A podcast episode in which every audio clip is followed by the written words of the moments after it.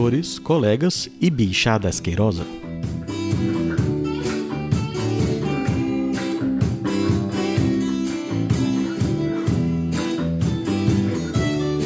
Diretamente da capital do MS, eu sou o Dindim e vocês estão ouvindo o Exalcast.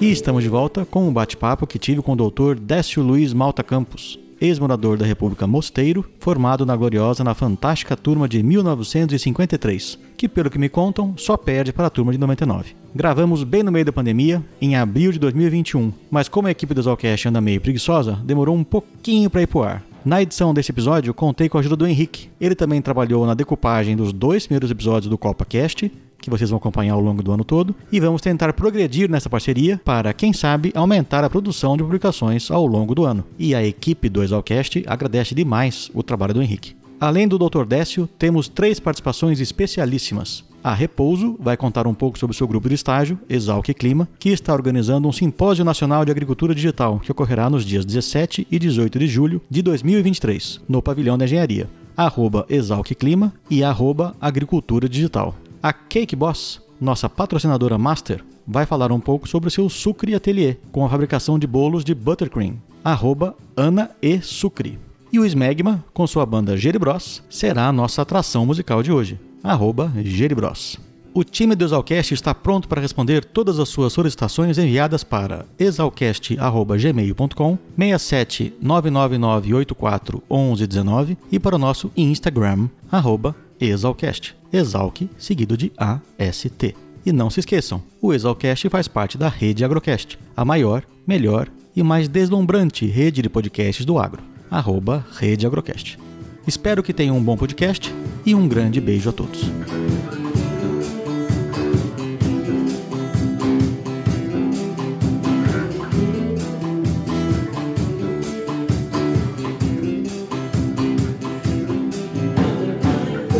Olá, meu nome é Repouso e meu apelido é Luana Passos. Eu moro na República Quartel, curso de Engenharia Agronômica, estou no terceiro ano, laptop. E se Luiz Queiroz ia permitir, vou me formar em 2025. Atualmente eu sou coordenadora do grupo Exalc Clima, antigo GP Magrimet, que foi fundado em 2014 pelo professor Fábio Marinho, Dr. Cateto da F98, ano Bunda Mole, e alguns alunos da graduação da época. O Clima ele é um grupo de climatologia e modelagem agrícola do Departamento de Engenharia de Biosistemas. Tem um foco no manejo de grandes culturas, como soja, milho e cana-de-açúcar.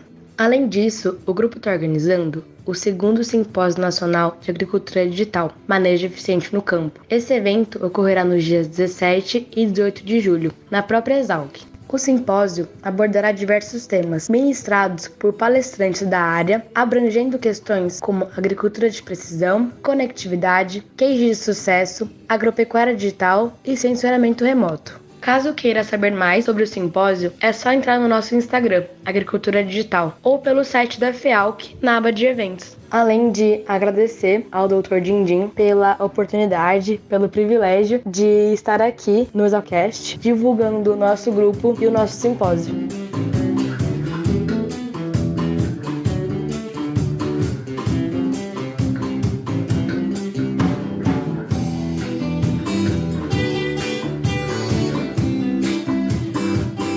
Olá para todos os exalquianos que estão escutando. Eu me chamo Ana Laura, mais conhecida pela Exalc como Cake Boss, e eu estou no meu segundo ano de graduação em Ciência dos Alimentos, com perspectiva para formar em 2025. Eu também sou moradora da República Trenque Pulo. Fui chamada aqui para falar um pouco do meu trabalho, que também é motivo do meu nome e do curso que faço. Tenho um ateliê especializado em bolos decorados na minha cidade de origem, Guaxupé, Minas Gerais. E tudo isso começou desde muito nova, vendo minha avó fazer os doces dos aniversários de família. E logo me vi fazendo um curso especializado em Butter Queen. E assim, eu me tornei a primeira na minha cidade a usar essa cobertura. que permite possibilidades incríveis de decoração com um sabor maravilhoso. Minha ideia sempre foi unir a beleza com o sabor, e hoje eu posso dizer que o Anisteve Sucre Atelier cumpre muito bem com essa missão, fazendo desde bolos decorados com flores e frutas, que são o carro-chefe, até bolos de andar 100% reais, sem utilização de andares falsos no meio. O nosso portfólio vem crescendo cada vez mais, e você pode ver ele pelo Instagram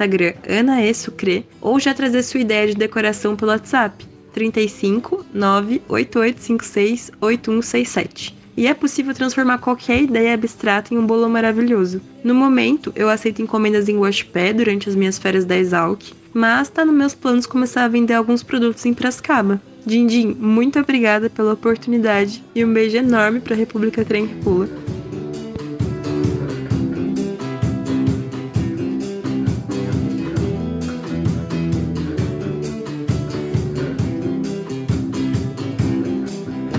Saudações a todos, eu sou Smegma, Marcelo Mana, do ano Bondinho, formando os 1996. Atualmente moro em Mogi das Cruzes, São Paulo, nossa banda que a gente uniu alguns amigos aqui em Mogi das Cruzes, pra gente poder curtir e viver aqui a música e a amizade, né? Nos horários de lazer que a gente tem. Nossa banda chama Geri Bros. Esse nome é interessante porque Geri é de Gerivá e Bros é de Brothers. Uma vez a gente estava ensaiando no meio do verão, chove bastante para cá e, e, caiu um raio perto do nosso estúdio rural. A gente sai aqui no meio de uma serra muito legal. Esse raio atingiu um gerivá e depois de 10 dias esse gerivá secou em função do raio. Então a gente fez uma homenagem, por isso que o nome da banda é Geribros. Então é isso aí, pessoal. É só uma historinha curta aqui, resumida. Desejo a todos vocês um ótimo podcast e muita paz, muita alegria, tá bom? Um abraço. Valeu.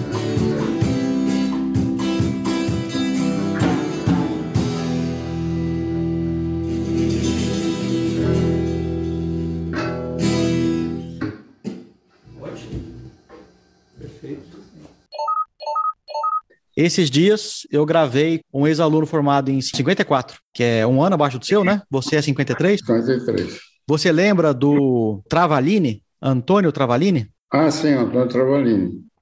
Antônio Travalini, da turma de 54, foi um grande campeão de basquetebol pelo nosso querido King de Piracicaba. Ouçam a entrevista que fiz com ele no episódio 22 do Exalcast. Eu, eu lembro dele, porque a escola era pequena Uhum. Então, eram cinco anos, cada ano era 50 alunos, então dava para conhecer a escola toda, né? É, quando eu entrei eram 200. É, agora ela ficou grande. Ficou grande. Então, essa entrevista, ela fica disponível, exalquianos mundo afora escutam ela depois. Então, tem ouvinte na Austrália, na Dinamarca, na Holanda, na África. Onde tem exalquianos, ah, eles escutam. Bem, tudo bem. Então, Bom. gostaria de começar agradecendo a sua presença, doutor Décio. Muito obrigado. Ah, eu que fico aqui lisonjeado aqui pela oportunidade. Você nasceu em 1931? Exatamente. Eu nasci na capital do estado, na cidade de São Paulo, em 1931. Mas, na ocasião, meu pai e minha mãe moravam na cidade de Garça, perto de Marília. E quando ela ficou na época de dar à luz, meu pai então disse: Você vai para São Paulo, porque aqui onde nós estamos, em Garça, é uma cidade pequena, não tem muito socorro. Então, minha mãe foi de trem para São Paulo e eu acabei nascendo lá. Então, eu virei paulistano por acaso. Vocês tinham parentes em São Paulo? Tinha, toda a família era de São Paulo. Moravam lá os avós, os tios, moravam em São Paulo. Só que o, o meu pai tinha casado, eu sou primeiro filho, então um ano e pouco, quase chegava a dois anos, que ele tinha casado. E na época do casamento, o meu pai estava aqui na fazenda e estava tentando ficar em São Paulo. Na minha gestação,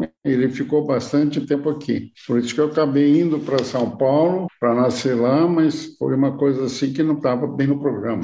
Eu virei paulistano por acaso. Depois você voltou para o interior ou ficou em São Paulo? Não, meu pai continuou em São Paulo porque o meu avô morava lá e tinha muitos negócios. Meu pai começou a ficar a pessoa que estava tomando conta desses negócios, ficou lá em São Paulo. E eu então acabei ficando lá, cresci lá, estudei lá, né? Só quando foi a época que eu escolhi estudar em Piracicaba, é que aí eu me mudei para Piracicaba para estudar lá. E como é que foi essa sua ideia? Quando que você resolveu entrar para a Luz de Queiroz? Bom, eu resolvi porque a família já tinha algumas pessoas que tinham estudado aqui. Eu estava muito interessado em continuar o trabalho na área agrícola. Então, meu avô tinha dito para mim que se eu me interessasse, ele ia deixar eu ficar aqui na Fazenda Santa Maria, organizando a fazenda e dando produção. Concordei com ele e disse: está bem, eu vou estudar em Piracicaba e fico na Fazenda Santa Maria. Foi o que aconteceu. Você se lembra como é que foi a prova para entrar lá na Exalc?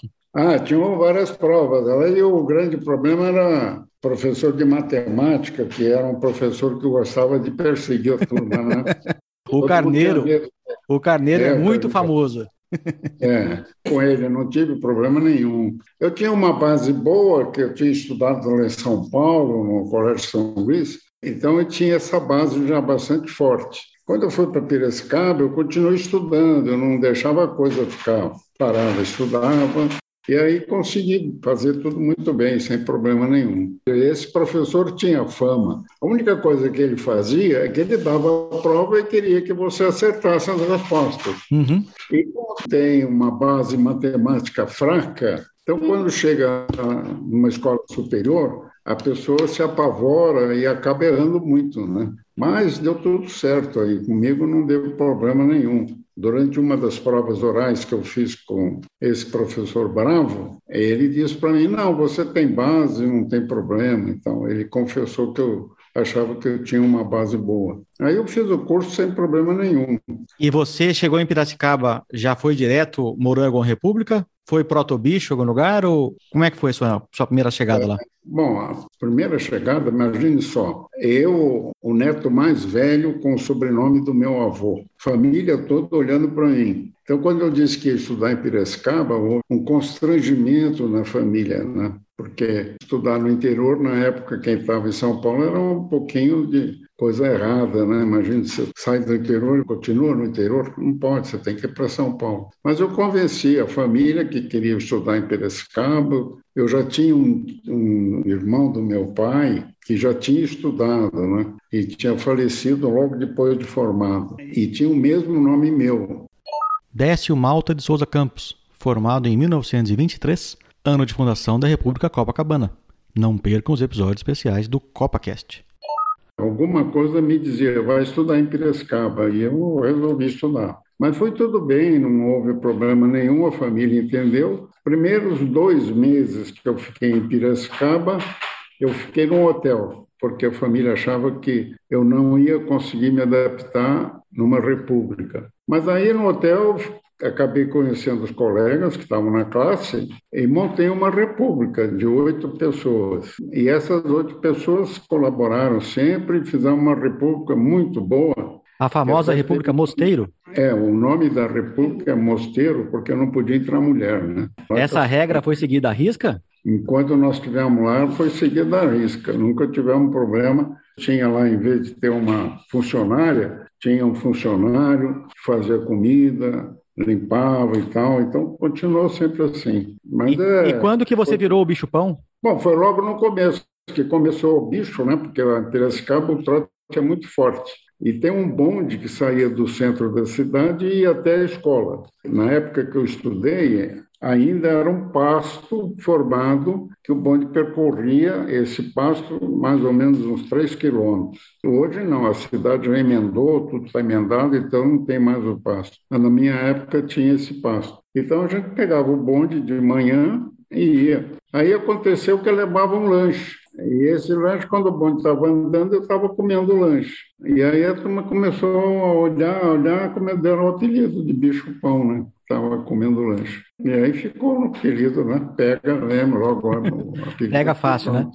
É. Como que a República se organizava, doutor Décio? É, vocês tinham, você falou, um empregado, né? Que cozinhava para vocês. E como é que vocês se é. organizavam naquela época com conta, conta de luz? Telefone não tinha, né? Não, telefone não. Era um, a República nossa era assim, sempre tinha um responsável. Então esse eh, a gente fazia uma eleição e durante dois meses por aí ele ficava responsável. Ele tinha que organizar sistema de comida, né? tinha que contratar cozinheiro, fazer comida, uma pessoa poder arrumar. Essa história de arrumar a casa era que a turma mais relaxava. Né? Houve uma época que fazia já acho que uns três meses que ninguém varria a casa e juntou uma poeira enorme, começou a dar uma tosse em todo mundo, e foi um problema sério. Aí a turma começou a perceber que tinha que ter mais cuidado, tinha que ter alguém que fizesse a limpeza normal. Aí contratava sempre alguém e essa pessoa fazia a limpeza e tal. E aí tinha um sistema de comida. Como o cozinheiro era meio difícil de achar, a gente às vezes comprava comida pronta. Tinha lá um restaurante lá que fornecia, porque a nossa república, os elementos todos da república eram de família que tinha dinheiro, então não havia problema de falta de dinheiro. Então, precisava de dinheiro, reunia o pessoal, aí pedia para recolher tanto cada um e ia embora, o negócio funcionava. Você consegue lembrar quanto que gastava por mês ou por semana na República? Você tem uma lembrança do valor? Qual era a moeda da época, doutor Décio? Era cruzeiro, né? Eu me lembro que a quantidade que cada um gastava por mês era mais ou menos um salário mínimo da época. O salário mínimo em 1952 era de 1.200 cruzeiros. Para vocês terem uma referência, a arroba do boi valia, no mesmo ano, 150 cruzeiros. Estamos em março de 2023. O salário mínimo hoje é de R$ 1.320 e uma arroba de boi vale aproximadamente 270 reais. Agora, quem quisesse comprar coisa extra, por exemplo, o cara queria comprar cerveja, era uma extra. Se ele quisesse comprar algum doce para comer, era extra. Aí ele tinha que pagar. Agora, o grosso da comida, a coisa do todo dia, todos pagavam e não era muito caro. Era mais ou menos um salário. E vocês moravam em oito pessoas? Oito. Eu tinha um amigo que estudava junto comigo, que era o Guilherme Junqueira, tinha o Haroldo Leve, o Gaston Velho, tinha o Shigeo Irama, tinha mais um japonês. Então formavam oito que todos eram amigos, todos se entendiam, a coisa funcionava muito bem. O Célio também, não morou com você, não morou? Célio Moreira? Ah, o Célio Moreira, é, o Célio Moreira. Nem todos os colegas do Décio se formaram na mesma turma, mas temos aqui Guilherme Monteiro Jonqueira e Célio Soares, formados em 53, Haroldo Reginaldo Levi Júnior, que segundo o cadastro se formou em 55, Gaston Veil e Shigeo Hirama, que se formaram em 54. O Célio Moreira, eu fiquei muito amigo dele porque ele morava em Campinas. O pai dele era um diretor do Instituto Agronômico de Campinas. E o Célio ficou muito meu amigo e com isso eu ia para a casa do Célio no sábado para namorar a minha mulher, que hoje é minha esposa, que morava em Campinas. E eu tinha encontrado essa moça num baile lá de Piracicaba. Olha o que é a vida. Eu tinha sido eleito no centro acadêmico, estava no segundo ano, diretor de efeitos da, do clube de estudantes. Então, uma das funções que eu tinha que fazer era organizar baile de formatura. E eu organizei o baile de formatura quando eu estava no segundo ano, no fim do ano, né? E fui para o baile normal, estava lá no baile para ver se estava funcionando tudo. Você estava trabalhando? Quando, é, eu estava é. lá arrumadinho, vestidinho, com terno e gravata, mas estava olhando o, o, movimento, né? Para ver se estava tudo andando bem. Aí aconteceu que uma pessoa veio falar comigo e disse: oh, Olha, Décio, tem uma família aí que veio de Campinas para trazer uma moça aqui para o baile de Piracicaba. E essa moça, desde o começo, ela sentou com a família e ninguém conhece, ela não conseguiu dançar com ninguém. O baile está para acabar, são duas e meia, ninguém dançou com a moça. Olha só. E você era pé de valsa? É, eu era diretor do centro acadêmico nessa área de festa, essas coisas. Aí falaram comigo que a moça estava muito sozinha, estava triste e tal. Aí eu fui lá tirar a moça para dançar, né? Para dizer pelo menos ela dança uma vez, né? Até hoje eu danço com ela. Isso quer dizer que você dançou muito bem, então. Mas dançou muito bem. É. Não, olha que é o destino, né? Quer dizer, eu de São Paulo, estudando em Piracicaba, encontro uma moça de Campinas no baile de Piracicaba e casamos, né? E vocês namoraram então a faculdade inteira? Você estava no segundo ano, né? Ah, eu fiquei namorando até me formar. Depois de formado, ainda fiquei um ano sem casar, só casei depois. E, e você ia para Campinas hoje... todo final de semana? Ia para Campinas, é. Aí ficava lá em Campinas. Eu tinha lá esse amigo, que era o Célio Moreira, que é morava em Campinas, era meu colega de escola, então aproveitava, né? Eu tinha, na época, o meu pai tinha me dado um Jeep. Lembra de uma importação que o governo americano fez para o Brasil quando acabou a guerra? Tinha uma sobra de Jeep. E os americanos mandaram 5 mil Jeeps para o Brasil de graça. Aí o governo federal resolveu vender o Jeep, mas só quem podia comprar era quem fosse proprietário de terra. Aí meu pai se habilitou e foi sorteado. Então comprou um jipinho daqueles pequenos antigos, né? Frente baixa, capotinha de lona, e ele deu esse jipe para mim usar aqui em Piracicaba. Então eu andava de jipe, para baixo para cima. Aí ia para Campinas de jipe e voltava de jipe, né? E eu imagino que na década de 50, no início de 50, né? Você entrou na Exalc em 49. Eu entrei em 49. Isso. Nessa época não tinha muito carro na escola, tinha? Não, a pista era vazia, não tinha carro, era muito pouco carro, né? A gente viajava bem, com, sem problema nenhum. De Piracicaba para Campinas ia muito bem. Mas entre os alunos lá da Exalc, tinham poucos que tinham carro, né? É, eu, da, da minha turma, durante muito tempo, eu era o único que tinha carro. Quando Deu muita carona? Eu dava carona. É. Tinha, tinha um professor que ficava esperando eu sair para pedir a carona. Esse gostava da carona. Né? Provavelmente esse professor era o Eduardo Augusto Salgado, da turma de 1931. Era uma pessoa muito simpática e tal, ele não tinha carro. E ele não gostava de andar de bonde. Então ele ficava me aguardando. A hora que eu ia pegar o carro, ele aparecia e eu levava ele para a cidade. o caminho entre a cidade e a escola, na época, era um pasto. Onde depois colocaram a Avenida Carlos Botelho, né? Ali era um pasto. É, hoje é tudo rua lá, virou cidade, né? Mas eu lembro do bonde, o bonde andava vazio, né? No tempo de bicho, eu sofri muito, porque o veterano não deixava o bicho andar no bonde, né?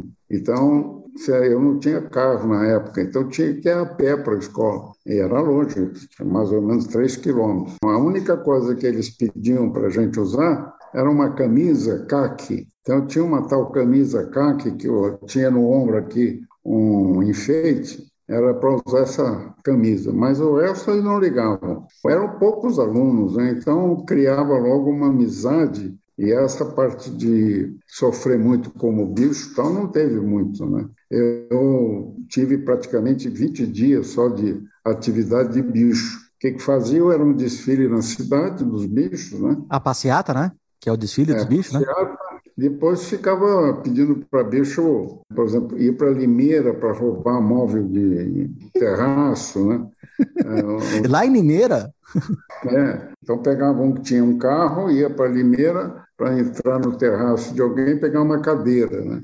Aí, como a polícia já sabia de Limeira, aí no, no dia seguinte tinha polícia de Limeira visitando a República para catar o que tinham roubado, né?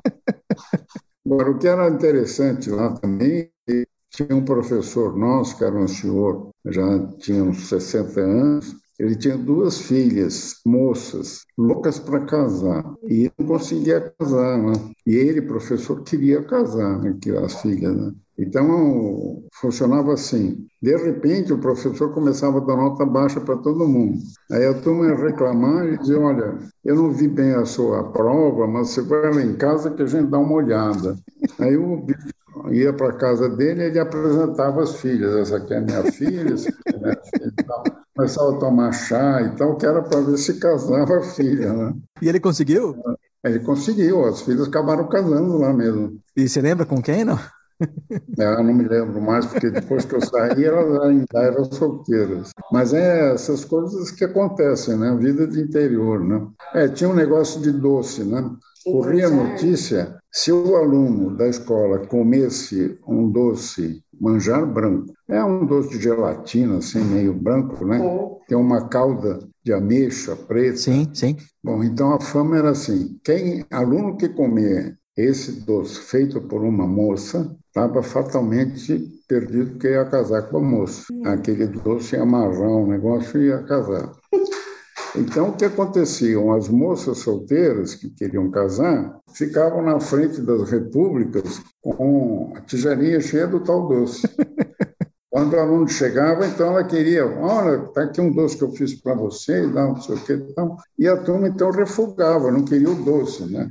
Então você via assim, a moça corria atrás do cara, o cara correndo na frente, ela correndo atrás, para ver se ele pegava o doce. Para escapar do manjar, né? É, é, mas aqui as moças de lá perseguiam os estudantes, sim. Porque na época, Piracicaba não tinha outra escola superior, era só a escola, só a parte de agronomia. E os agricolões e... eram bons partidos, né? Era um partido que tinha a possibilidade de dar um bom casamento, né? Uhum. Então, ficavam sempre em cima, né? procurando. Né? A vida era assim, fugir das moças. Eu montei a República, eu era o responsável pelo pagamento do, do aluguel, eu também é que tinha assinado todos os compromissos com o dono do prédio e tal, né? Então, eu sempre tinha cuidado né, para não deixar muita coisa acontecer. Uma coisa que nós conseguimos Durante todo o tempo da escola, menina, moça, solteira, menina, não podia entrar dentro da República, gente não deixava. Por quê? Porque tinha medo, né? De repente entra aí uma moça aí e amanhã vai ficar falada, né? Aí eu então podia ter o problema de entrar mulher que não era de vida regular, que também atrapalhava. Então nós fizemos uma combinação que lá não podia entrar nada disso, tinha que ser uma vida bem normal, todo mundo calmo. O aluguel de casa para estudante lá não era fácil, né? O dono de casa não queria. Mas quando tinha alguma casa assim que ficava sem ninguém querer alugar, acabava aceitando. Acabamos na rua da Boa Morte, lá em Piracicaba, nós alugamos uma casa que no quarteirão da frente era um colégio de freira. Então, o que aconteceu? A turma ficava dentro de casa, mais à vontade, né? E as meninas estavam estudando no colégio de freira, ficavam todas na janela, desesperadas para ver os meninos. Aí, então, a freira ficou furiosa e tal, foi lá se queixar. Ah, nós não podemos fazer nada, a gente mora aqui, tem liberdade e tal. É, ué. Aí, então, a freira colocou na janela uma veneziana de alto a baixo. fechou a janela. Aí os meninos arrumavam um jeito de fazer um furo na janela e ficavam olhando pelo furo.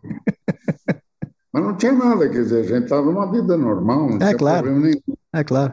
Era uma curiosidade, né? Precisava ver e tal. Aí, quando era a hora da saída das meninas da escola, elas faziam questão de passar na frente do portão da gente para ver se tinha alguém lá, se elas conseguiam falar com alguém. Porque até hoje existe ainda né, essa vontade assim de poder conhecer um estudante, né? Afinal, um estudante universitário, né? Uhum. Sempre existiu. E se elas conseguissem fazer amizade, aí o segundo ponto era vir contar o doce, né? já parecia o manjar, né? Aí já segurava a pessoa. Né?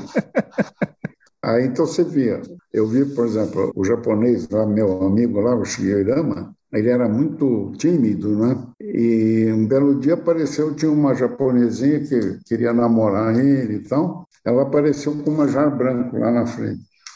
Quando o Shigeo saiu, ele estava no meu jeep, ele saiu do jeep para entrar na, na casa, viu a mocinha com o manjar branco, mas ele levou um susto. Aí ele saiu andando depressa pegou a rua. A mocinha foi atrás, né? Dali a pouco passou no outro quarteirão, eu cheguei correndo e a mocinha estava. Nossa, será que esse aí pegou? Acho que vai casar mesmo, né? Eram as coisas da escola, né? Era comum na sua época o pessoal fazer serenata? Serenata eu participei de duas, mas não era muito comum, mas tinha serenata porque tinha um delegado lá na cidade que era meio bravo. E esse delegado, quando sabia que tinha serenata assim, ele mandava a polícia. Né? Mas naquele tempo existia a polícia montada a cavalo, né? E o pessoal da polícia montada tinha raiva de estudante, hum. porque uma das graças que o estudante fazia era comprava um saquinho cheio de bolinha de gude. À noite, o policiamento era feito com cavalo. Eram três soldados montados a cavalo. Eles andavam na rua, faziam aquele barulho, toque, toque, da pata do cavalo, faziam a fiscalização, faziam uhum. a guarda. E aí os estudantes compravam saquinho de bolinha de gude, todas redondinhas, iguais, e quando eles vinham numa determinada rua plana, aí a turma pegava o saquinho, esparramava tudo no chão. Quando o cavalo pisava nas bolinhas, ele escorregava. Sim. Ficava escorregando uhum. até cair, né? derrubava o, o soldado em cima. Aí o soldado levantava furioso, né? começava a xingar o estudante e tal, e a turma ficava lá, escondido lá, dando risada do soldado eram as graças da época, né? Que a turma fazia. E como o delegado tinha essas filhas que ele queria casar, ele nunca fez nada para ninguém, ao contrário. Ele chamava os alunos e acabava acertando. O interesse dele era apresentar as filhas, né? O delegado ele, também? Ele passava, o delegado passava o título, aí ele falava, vocês esperem aqui. Aí ele chamava as filhas, as filhas vêm, essa aqui é a Marilda, essa aqui é a fulana, dá um prazer tal. Ele estava querendo ver se achava alguém para casar. Mas foi feito. Agora, a minha turma, nós fizemos alguma coisa diferente das outras, porque logo que no segundo ano já fui eleito para tomar conta da área social da Associação dos. Do CALC, né? É. E aí o diretor da escola, Melinho, o filho dele era colega nosso de classe, estudava na nossa classe. José de Melo Moraes, o famosíssimo Melinho, formado em 1909, e seu filho José de Melo Moraes, filho, colega do Décio, da turma de 53. Então, como ele estudava na nossa classe, a gente tinha um pouco mais de regalia do que os outros, porque o filho do diretor estava lá. Aí esse Melo Moraes, que era o diretor, me chamou um dia, porque eu era do centro acadêmico, eu era responsável pela parte cultural do centro acadêmico. Ele me chamou e disse, Décio, eu tenho uma possibilidade no Rio de Janeiro, através do Ministério do Exterior, de conseguir que vários países recebam grupos de alunos para conhecer a Europa. E o que, que, você acha de organizar um com a sua turma? Porque o meu filho está na turma, assim ele vai também. Então, aí fizemos uma reunião no centro acadêmico. Eu propus a ideia e a turma topou. Não, vamos fazer viagem, vamos, então. Aí então organizamos. Para poder organizar essa viagem, precisava de dinheiro. Então aí o professor da escola conhecia um ex-aluno de Piracicaba, da Resalc, que era senador na República. Isso no tempo que eu, a capital era o Rio de Janeiro ainda. Lembra o nome dele? Ah, não me lembro o nome. Ele era, Bahia, era da Bahia, era senador pela Bahia. Eu procurei exaustivamente pelo nome desse ex-aluno, mas sem sucesso. Caso algum ouvinte o saiba, me avise e eu edito essa parte. Aí me deram uma carta de apresentação para esse senador. Eu fui para o Rio de Janeiro, fui lá para o Senado Federal conversar com esse senador. E ele foi muito gentil, ele falou, nossa, sessão de Piracicaba, ah, é minha loucura, a escola é ótima e tal. O que, que vocês precisam? Eu expliquei para ele. Né? E ele falou, não, você pode vir para cá, cá que eu vou te dar endereço. Naquele tempo, o governo funcionava na base de Instituto Brasileiro do Café, Instituto Brasileiro do Açúcar, Instituto Brasileiro do Cacau, era as grandes produções brasileiras eram todas comandadas por instituto, né? Então ele tinha me dado a apresentação para esse pessoal. Aí no Rio de Janeiro andamos em tudo que é repartição, ninguém deu nada, ninguém deu nada. Voltando a Piracicaba, desanimados, fomos lá, fizemos uma reunião, olha, não conseguimos nada, não vai ter a viagem. Mas aí o diretor, o Melo Moraes, me chamou e falou: Olha, você vai ter que conseguir isso, porque é uma viagem importante, a turma, e a escola, todo ano, ela dá uma, uma ajuda. Eu vou reservar tanto de ajuda. O dinheiro não dá, você trabalha em dinheiro. Então você vai precisar continuar pedindo dinheiro. Aí ele disse: lá no Rio de Janeiro, você vai ter que contratar um que é senador, ele vai te ajudar. Aí eu fui de novo para o Rio de Janeiro. Esse senador então me contatou e disse: um negócio aqui é o seguinte. Você com seus dois amigos arruma um jeito de andar de terno, de gravata, bem arrumado. A uma hora da manhã, vocês me encontrem na frente da. Naquele tempo tinha muita boate no Rio, né? Frente boate tal. E eu vou estar lá também. Aí eu e mais dois colegas de gravata e terno, eu não encontrava com ele. Entrava na boate. Ele pegava uma mesa, já pedia um litrão de uísque e punha dentro da mesa. E falava para todo mundo: esses moços aí são filhos de cafeicultores paulistas riquíssimos, não sabem onde pôr dinheiro. E nós lá, né, com aquela cara, né? Aí então ia chegando gente importante, que era diretor disso, diretor daquilo, que era tudo no Rio de Janeiro. É, ele convidava para sentar na nossa mesa. E como nós estávamos ali com pessoas muito importantes, filhas de gente rica, de São Paulo e tal, eles ficavam achando que valia a pena conhecer mais. Né? Então fizeram uma mesa grande, tinha uns oito, tudo diretor de. Um era diretor do Alcaçuca, outro era diretor do café, outro era diretor do cacau, cada um tinha uma importância grande. Bom, e ficamos ali conversando. E esse camarada que estava assessorando a gente, que era um senador, ele disse: agora é o seguinte, uísque de graça para todo mundo e depois eu pago o uísque, ele falou. E nós vamos conversar aí, pode deixar para minha conta. Naquele tempo, quando chegava uma da manhã, tinha o show de corista no Rio. Era aquelas botes né, cheias de corista. Né? Ele tinha, antes do show, indo falar para a pastora. Então ele dizia para os coristas, olha, você se engraça com um desses da mesa ali, com aquele lá, com aquele outro. Então chegavam aqueles diretores, né? Que eles queriam tomar uísque de graça, que era nós que estavam pagando, e para conversar, dizendo que eles estavam importantes e tal. Aí as moças que estavam fazendo o show começavam a olhar para o cara muito fixamente, começava a piscar, começava a tal, até que ela chegava a conversar com o cara no ouvido e tal.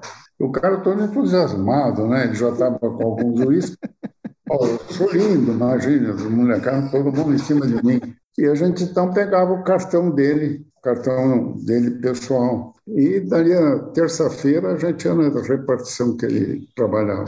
Aí chegava lá, o secretário falou: não, não pode atender, que ele está muito ocupado, vocês estão chegando de repente aqui. A gente disse: não, mas aí ele vai atender sim, porque só pode, leva esse cartão aqui. Eu tinha um cartão meu, e eu escrevia no cartão, doutor, lembra de ontem à noite? Foi a meu nome, né? Aí ela entregava o cartão, o cara, opa, não, esse moço pode entrar. Como é? Tudo bem, tudo bem. E ele tinha já, na boate, já tinha feito tudo que ele queria, né? Estava na boate se divertindo. é claro, né?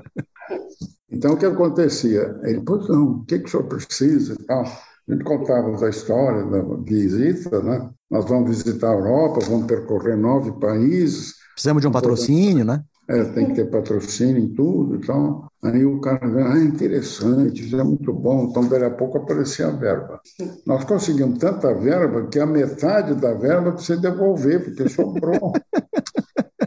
Peguei os 50 alunos, que era a minha turma, né? Menos um, que era a moça, que não queria ir. A Olga, né? A Olga não quis ir. Olga Zardeto de Toledo de Almeida, única colega acadêmica do Décio da turma de 53. Uhum. Por 49. Aí saímos de navio de Santos, subimos até a Espanha, pegamos o ônibus da Espanha, andamos em nove países, quatro meses. Nossa, que fantástica a viagem. Sem gastar nada. Todo mundo conheceu oito países da Europa. Foi a maior viagem que a escola conseguiu fazer para aluno. E isso foi em que época do ano? Nós fomos no verão lá. É, nós saímos daqui em julho, voltamos só no fim de outubro. E foi uma viagem fantástica, uma coisa, a escola nunca conseguiu outra igual, porque ela não pagou nada, nós conseguimos dinheiro e ainda sobrou dinheiro. A coisa foi muito bem. Aí, para mim poder conseguir arrecadar esse dinheiro no Rio da viagem, tinha que ir para o Rio de Janeiro, que tudo era no Rio. Né? Meu pai tinha acabado de comprar um Ford Farlane 1953, acho por aí. Era zero.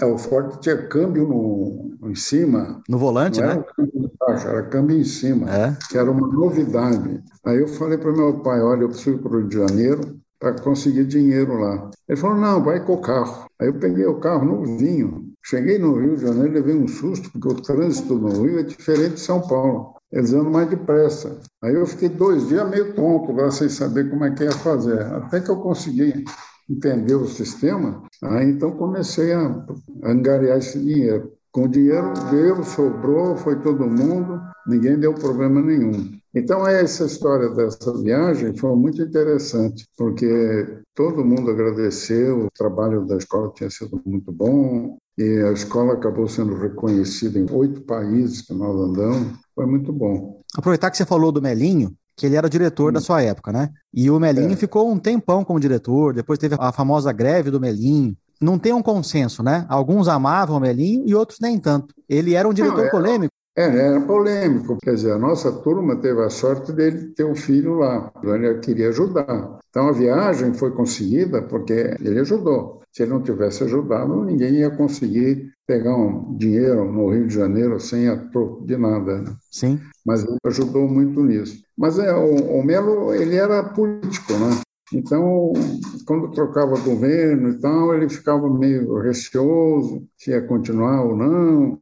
Então, o governo dele não era assim um governo muito técnico, era mais um governo político. Né? A escola não ganhou muita coisa, não, no tempo dele. Ele não conseguiu fazer a escola crescer muito, não. E ele ficou muitos anos, né? Como diretor? Ficou, acabou ficando, né? Naquele tempo ele tinha força o pessoal do Getúlio não dava muito ainda, uhum. e ele tinha muita ligação com o pessoal do Getúlio. O Getúlio estava no, no segundo mandato, né?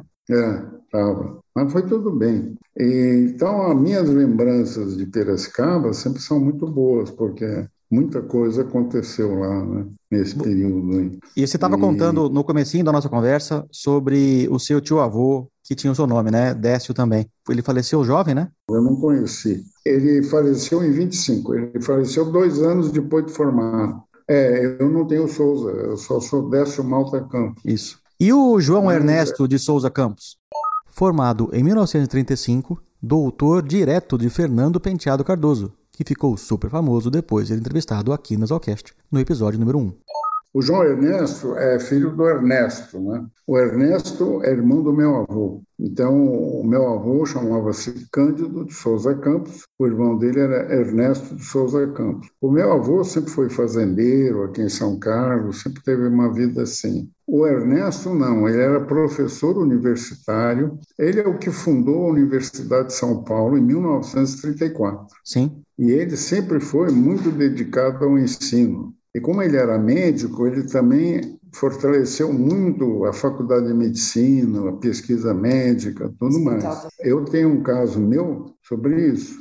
E quando eu tinha três anos, eu comecei a ter febre e ninguém sabia o que era. Aí fizeram uma junta médica e acharam que eu estava com uma infecção intestinal. E já eu tinha que fazer alguma coisa, porque era 1936, 34 e eu tinha que fazer alguma coisa. Então eles abriram, eu tenho aqui até, até hoje tenho a marca da abertura, abriram, puseram um dreno para drenar toda aquela coisa que estava saindo e fizeram um sistema comigo que na época foi um sistema completamente novo que até causou um grande problema que acabou a, a faculdade de medicina dizem que tem um livro com a publicação que eles fazem, que até saiu nessa publicação na época, o que aconteceu comigo. Isso foi o Ernesto, né? Que ele fez um tratamento inovador, não foi? É, porque eu estava na mão do Dr. Define, que era o médico da época de criança. Aí o Define chamou a família e disse: o menino vai morrer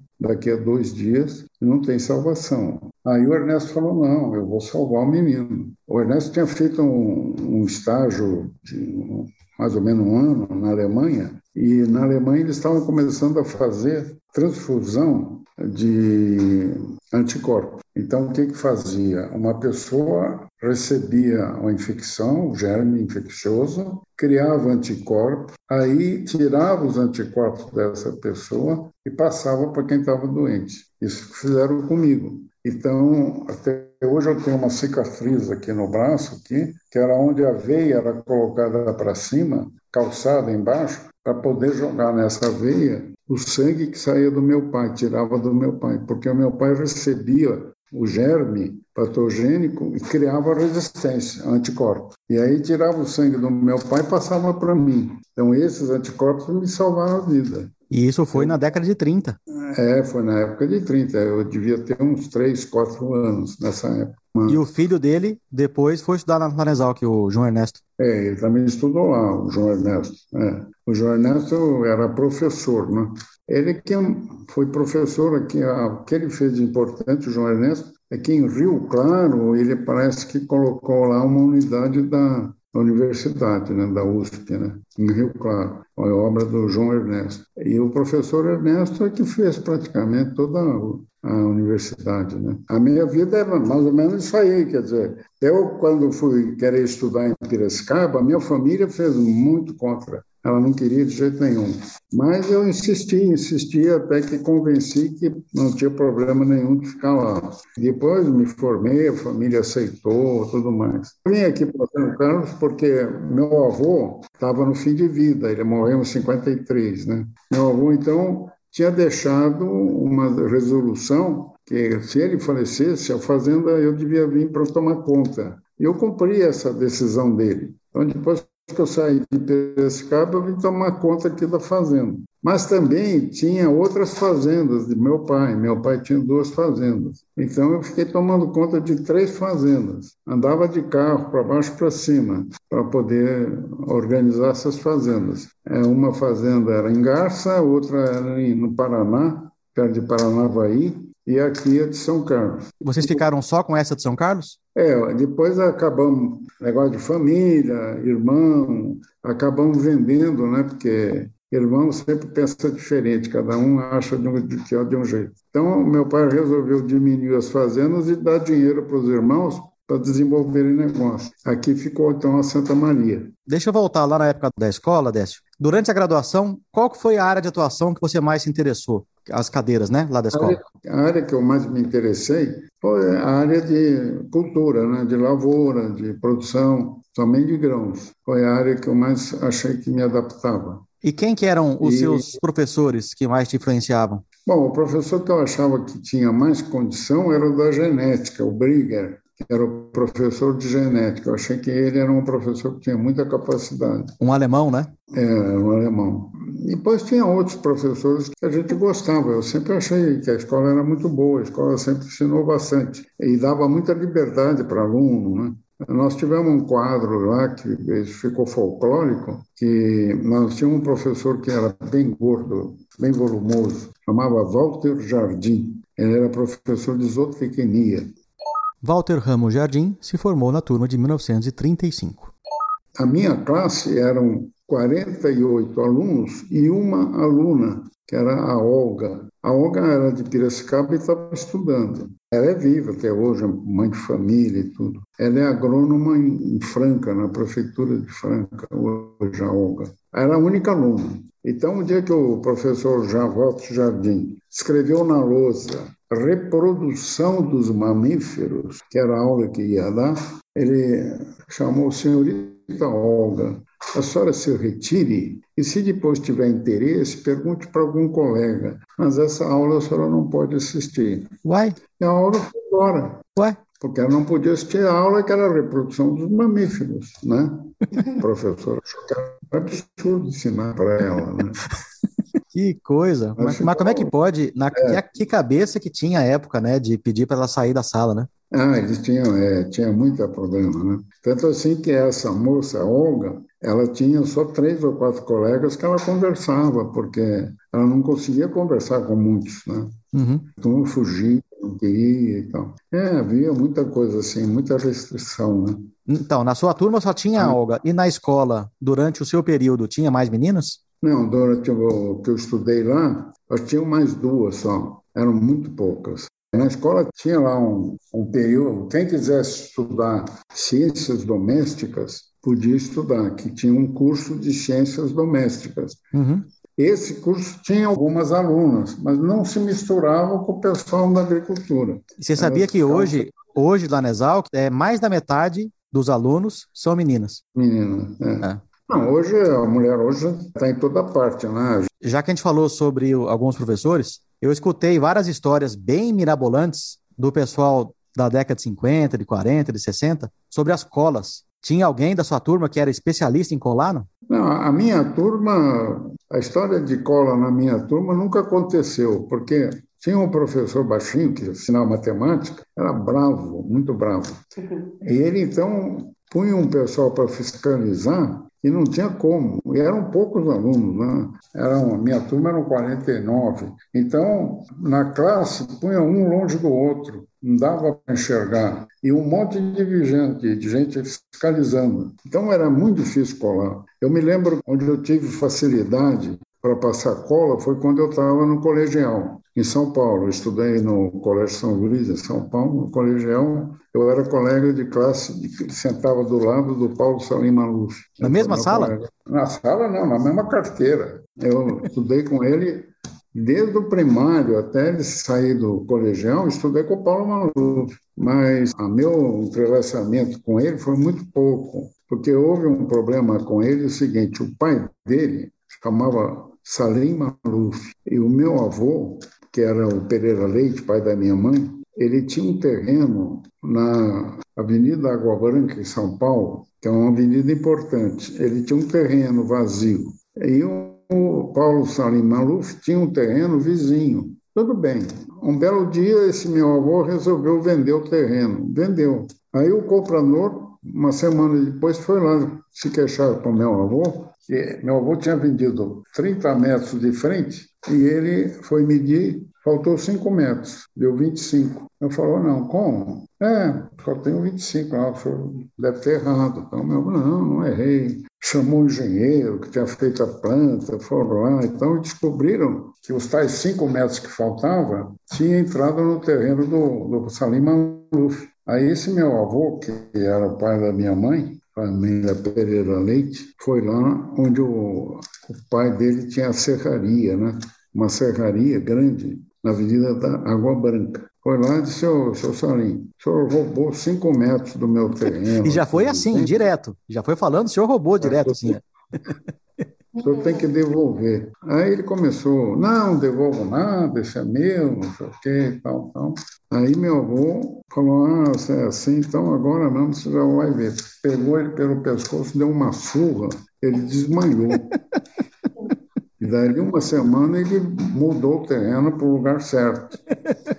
Mas a, a, mulher dele ficou com raiva da família do meu avô, né, que tinha uhum. batido nele. É claro. E quando o, o Salim Maluf entrou na escola, na mesma classe que eu entrei, a mãe falava para ele: Paulo, não fala com esse Décio, é família muito ruim. Podia falar comigo porque a minha família era ruim. Sim, a dele que era boa, né, Décio? Era boa. é.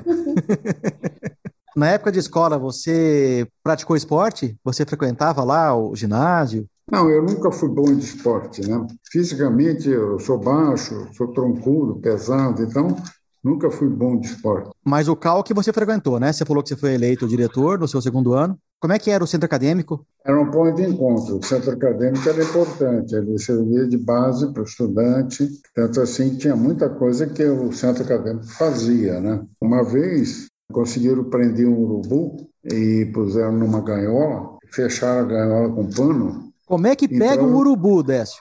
Eles pegaram assim, segundo me falaram, eles fizeram uma, uma visga e puseram uma carne meia passada e o urubu veio, quando ele sentou, ele prendeu no visgo e aí eles conseguiram segurar o urubu. Aí eles puseram dentro de uma sacola e foram para o cinema, era a sessão das sete e meia. Aí entraram com o urubu e quando estava passando o filme, soltaram o urubu. O urubu ficou tonto né, com aquela tela brigando, é claro, né? Claro. Batia na tela, voltava, batia. Mas deu uma correria no, no cinema. Chamou, foi até um caso de polícia, porque nunca tinha acontecido isso, né?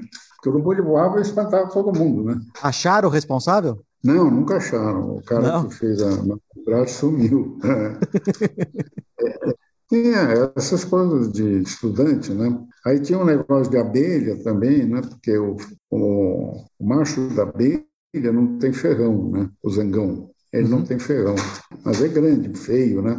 Então a turma ia lá onde criava abelha, no apiário, e roubava dois, três anões, punha caixinha de fósforo. Aí o bonde o bonde saía da, do centro de Piracicaba e atravessava um pasto, três quilômetros, que era pasto, para chegar na Exalc. Aí, então, o estudante que fazia malandragem, ele sentava no meio do bonde com a caixinha cheia de zangão, né? dois, três zangões. Quando o bonde estava no meio do pasto, lá indo para a escola, Ele abria a caixinha, o zangão subia assim, andava na cabeça da turma, a turma pensava que era abelha, pulava do bonde andando. O bonde ficava vazio, a turma xingando lá fora e tal, né? Pessoas andando, Era malandragem que faziam, né? Estudantes têm cabeça para tudo, né? Tem, tem. Imagina o camarada que foi pegar o urubu, a carne que ele colocou ali não foi na hora, né? Ele não pôs a carne, o urubu pousou na sequência. Ele ficou um tempão lá esperando aparecer esse urubu. Deixou a carne estragar para chamar o urubu. Né?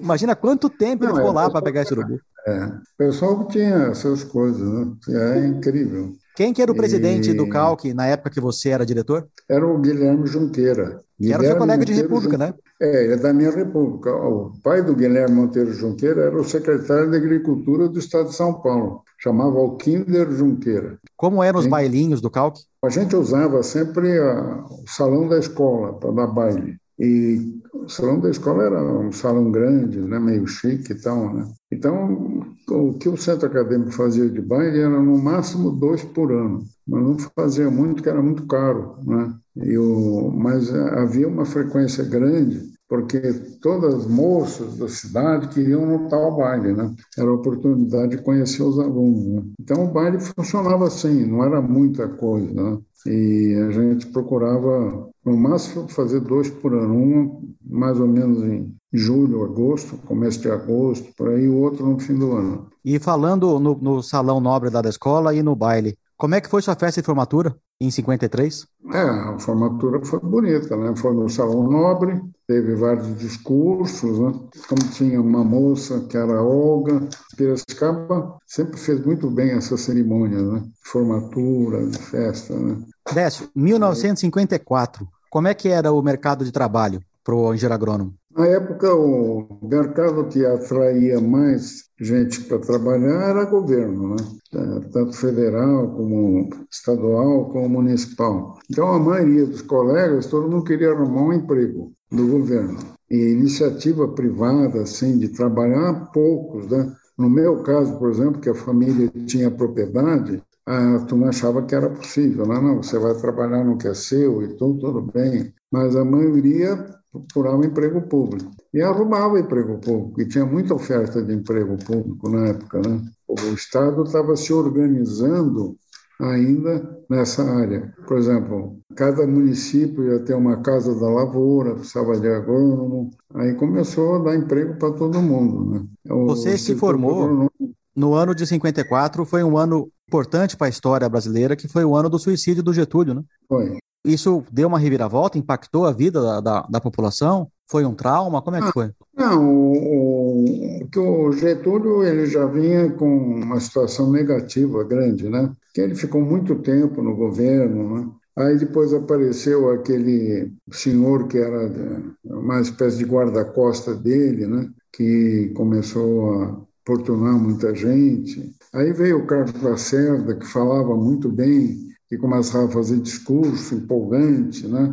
contra o Getúlio, contra a turma do Getúlio. Então, esse ambiente foi um ambiente que foi crescendo, né? nesse sentido de até ficar um pouquinho assim perigoso. Né? Na época acontecia isso. Então, ninguém falava muito, é, ninguém se expressava muito. Se chegasse num lugar que quisesse exaltar um governo, qualquer coisa, tinha medo, né? porque podia ter alguém que não gostasse. Né? Então, Vocês sentiam que tinha um pouquinho de repressão, né? É, tinha um pouco de medo de ficar avisado, né? porque havia uma, ainda da, vindo da época do, do Getúlio, um sistema DOPS, essas coisas que pegava a turma para batia muito, né? Era um sistema bem diferente, né? Eu mesmo aqui em São Carlos, eu lembro que eu tinha um amigo que foi num baile aqui na cidade e ele não tava, tinha bebido um pouco, ele acabou dando um trançapé sem querer num camarada que era figurão aí. E o cara tropeçou e caiu. E o cara ficou furioso, porque achou que ele tinha feito de propósito. Né? Aí começou uma discussão, prenderam o coitado desse meu amigo, levaram ele para a cadeia. Lá na cadeia, começaram a bater nele, porque ele tinha feito uma, isso de errado e tal, né? Mas aí eu tinha um primo que estava trabalhando aqui em São Carlos, ele era delegado aqui na cidade, era o Raul Souza Campos. Aí eu fui falar com o Raul, né? O Raul foi lá para a delegacia e mandou suspender a história, porque quem estava batendo era, era funcionário da delegacia, não tinha ordem de ninguém para bater, né? Então acabou a história, mas sempre tinha alguma coisa assim errada, né? Então, mas aí você tinha lá o acordo familiar, né? Assim, recém-formado, você mudou lá para a fazenda, Fazenda Santa Maria do Monjolim, aonde você está até hoje, né, Décio? Bom, eu acabei acostumando. Aqui a fazenda tem uma casa grande, espaçosa. Ela é perto da cidade, então é fácil ir e voltar da cidade. É uma coisa que, para mim, ficou muito bem. Né? E como meu avô, antes dele morrer, ele tinha pedido para mim ficar aí, para tomar conta, porque o sonho do meu avô era essa fazenda, que ele conseguiu comprar com muita dificuldade. Então eu resolvi ficar, né? Continuo aí, mas a fazenda é uma firma que tem os parentes, cada um tem um pedaço, né? Faço a regência de tudo como funcionário dessa firma, né? O que, que a fazenda produzia em 54? A fazenda, no tempo do meu avô, praticamente só produzia ainda em pequeno volume, café, produzia café. Ele tinha um pouquinho de gado, gado para ele não interessava, tirava leite, um pouco de leite, e com esse leite ele ia tocando a vida. Ele não precisava daqui, né? Meu avô tinha muita renda em São Paulo. A vida do meu avô foi muito interessante, porque ele, ele ganhou dinheiro mais ou menos sem saber, né? Foi na crise de 29, todo mundo perdeu e ele ganhou. Então, como ele ganhou muito na crise de 29, a providência dele, ele mudou para onde? Para a Avenida Paulista, que era o lugar mais caro de São Paulo. Num palacete enorme, o número da placa era 923. Hoje não existe mais. No lugar de um palacete do meu avô, tem um banco hoje que chama Sumitomo um banco, acho que é chinês, japonês, não sei. O meu avô, então, de quem era esse palacete? O meu avô comprou palacete do Conde Crespi. O Conde Crespi era rival do Matarazzo, Conde Matarazzo. O Conde Matarazzo cresceu e o Conde Crespi empacou, não cresceu. Aí ele começou a ficar com dificuldade. E essa casa dele, na Paulista, vendeu para o meu avô. Ainda meu avô dizia que pagou 300 contos de reais pela casa. Na época devia ser muito dinheiro. E é uma casa que eu fiquei na casa, mais ou menos, passava férias lá, até 12 anos por aí, eu frequentava essa casa. Eu tinha uma tia que morava com meu avô, que era uma viúva, que só tinha um filho eu ficava brincando com o primo, então eu ficava hospedado lá. Uhum.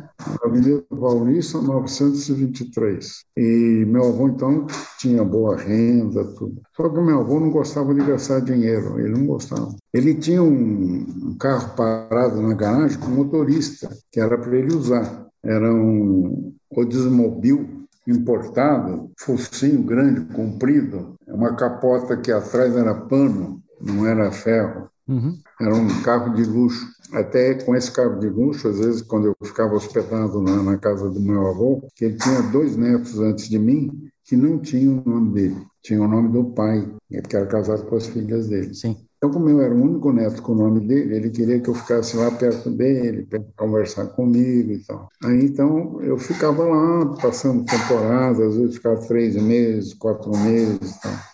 E o meu avô morreu porque ele não queria usar o carro dele, ele não gostava de usar o carro dele. Ele tomava o bonde na Avenida Paulista, em frente à casa dele. Para não usar o carro? O bonde, é, o bonde era o Camarão, não sei se você lembra desse bonde. Não é do seu tempo. Não é. O Camarão era um bonde fechado, grande. Era um fechado. Tinha uma porta na frente e uma atrás. Então, o bonde parava, abria a porta da frente. Você tinha dois degraus para você subir para chegar no bonde. Aí meu avô resolveu ir para a cidade. O bonde parou, ele foi subir. Na hora que ele foi subir para o segundo degrau, a mão dele já tinha uma certa idade, a mão dele escapou e ele caiu sentado no chão, quebrou a bacia. Nossa. Aí ele foi para o hospital, e o hospital, pela idade, pelo tipo de quebra, os médicos disseram que não podia operar, que ele tinha que ficar na cama. Se o soldasse, podia ser que ele andasse, mas ninguém garantia nada. Uhum. Ele ficou na cama acho que três meses e meio, aí ele acabou falecendo. O que ele dizia para todo mundo, meu avô, é a fazenda, quem vai tomar conta é meu neto Décio Luiz. Porque sabia que eu estava estudando em Piracicaba e que tinha, ia ter condição de ficar na fazenda. Né? Aí fiquei na fazenda esse tempo todo, até hoje gosto da fazenda. Eu casei com a minha esposa que também gosta, por sorte, né? Uhum. Então, com isso, a gente está muito bem. Aí os filhos cresceram, aqui mora um nessa casa, outros moram por aí também. Enfim, os netos é que estão começando a sair, esparramar. Os filhos ficaram meio perto. Depois que você mudou para a fazenda, você mudou o que a fazenda produzia? Você instalou coisas novas? Aqui sim, é, porque quando eu cheguei aqui, o meu avô tinha café, o negócio dele era café. Mas era velho, já estava no fim da vida, então eu resolvi plantar um pouco de café novo, um do novo, que na época meu avô não tinha, e, por sorte, começou uma usina de açúcar aqui perto, vizinha. Aí eu comecei a plantar cana para essa usina. Aí começou a ter pessoal de escalvado, começou a querer incrementar o um negócio de frango, criação de frango. Aí comecei a montar galinheiro, quatro desses galinheiros para funcionar para vender frango. A vantagem do frango era o esterco que o frango produzia, que servia para a lavoura de café e para cana. Aí a usina começou a exigir que eu tinha que entregar a cana carregada mecanicamente, máquina que carrega cana, carrega caminhão e outras exigências. Aí eu achei que o tamanho nosso era pequeno, arrendamos para a usina, para ela poder fazer isso. Então, nós recebemos um aluguel hoje da usina da cana. A parte ainda de café, a parte de outras coisas, a gente vai tocando. Leite e tal, vai tocando. Então, a fazenda continua com produção de leite, produção de café, ela ainda tem.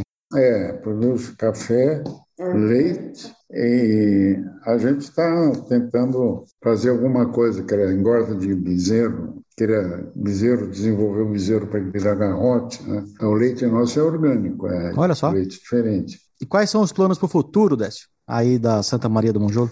É, a Santa Maria, ela é uma fazenda que ela vai continuar produzindo essas coisas que estão ao alcance dela. Provavelmente deve haver uma, um sistema de tenificação mais forte. Então, aqui nessa fazenda aqui, que é minha, nós estamos fazendo uma tecnificação mais forte. Aqui nós estamos fazendo um rancho grande, vamos ter animal leiteiro confinado, que é um sistema novo de produção de leite, né? Porque quando a vaca vai para o pasto, ela perde muita energia andando no pasto. Uhum. Também sofre muito, porque a, o Uber dela muito, é muito pesado, né? É, o Uber então é sofre muito, muito tipo de corte, de que desarruma o útero. Uhum. Então, o ideal é deixar a vaca leiteira mais quieta, com alimentação, que ela pode dar uma produção de leite boa sem problema. Sim. E, e isso aqui nós estamos mudando agora, esse sistema. Está mudando para isso. Os galinheiros que eu tinha aqui,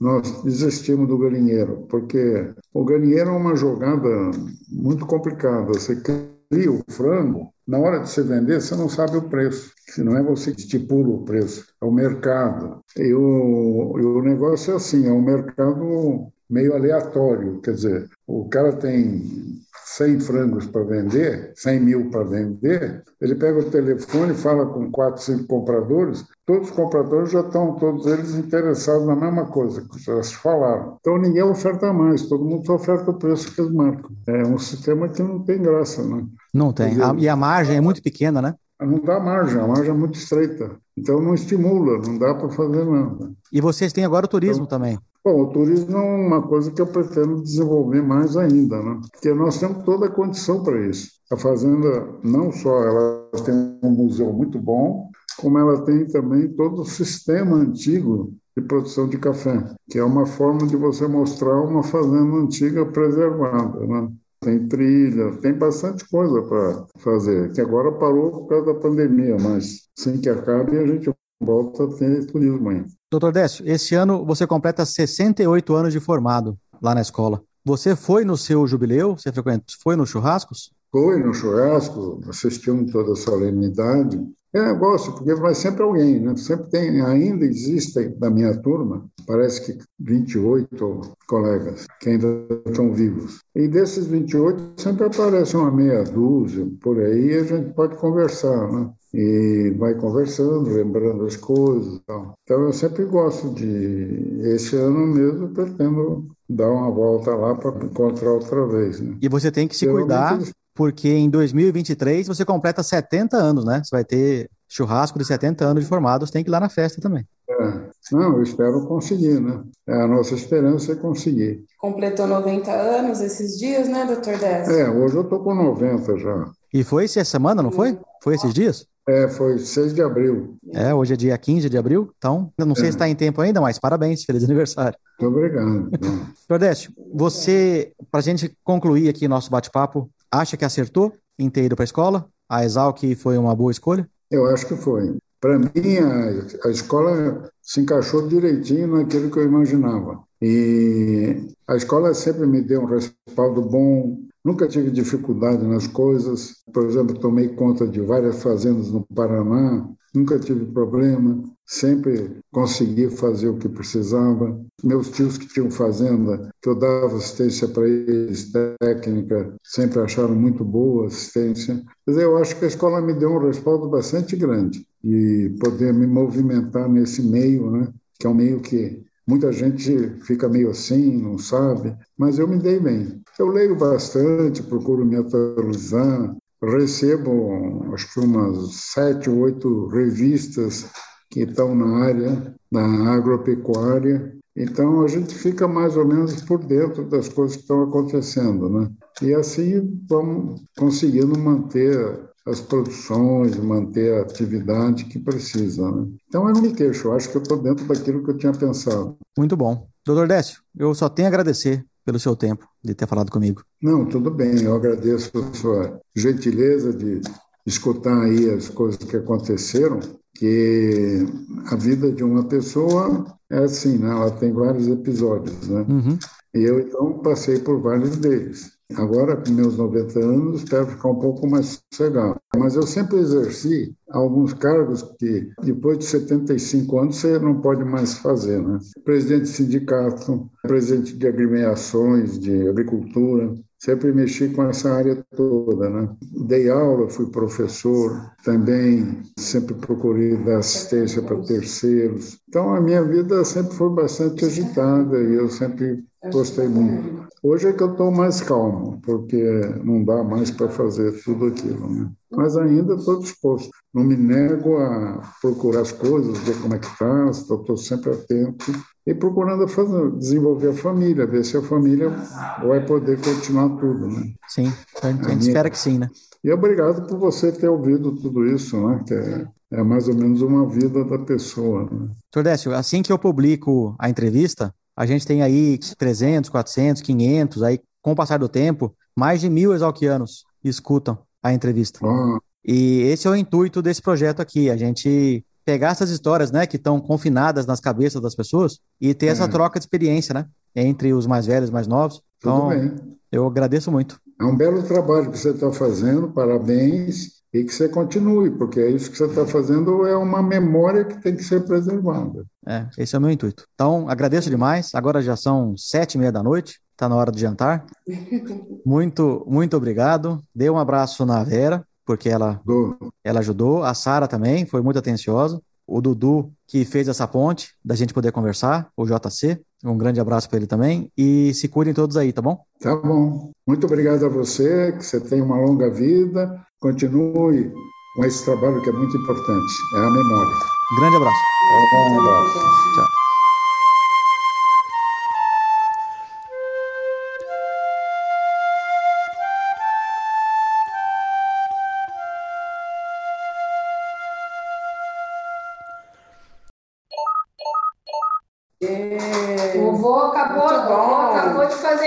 Entrevista. Parabéns, viu? Tô orgulhosa. Vou dar uma entrevista mais de uma hora aqui para Exalc. Ah, Dindinha é o apelido do cara. E o do vô era pão bicho, o apelido do vô. É, bicho. Bicho pão. pão. Bicho pão, né? É.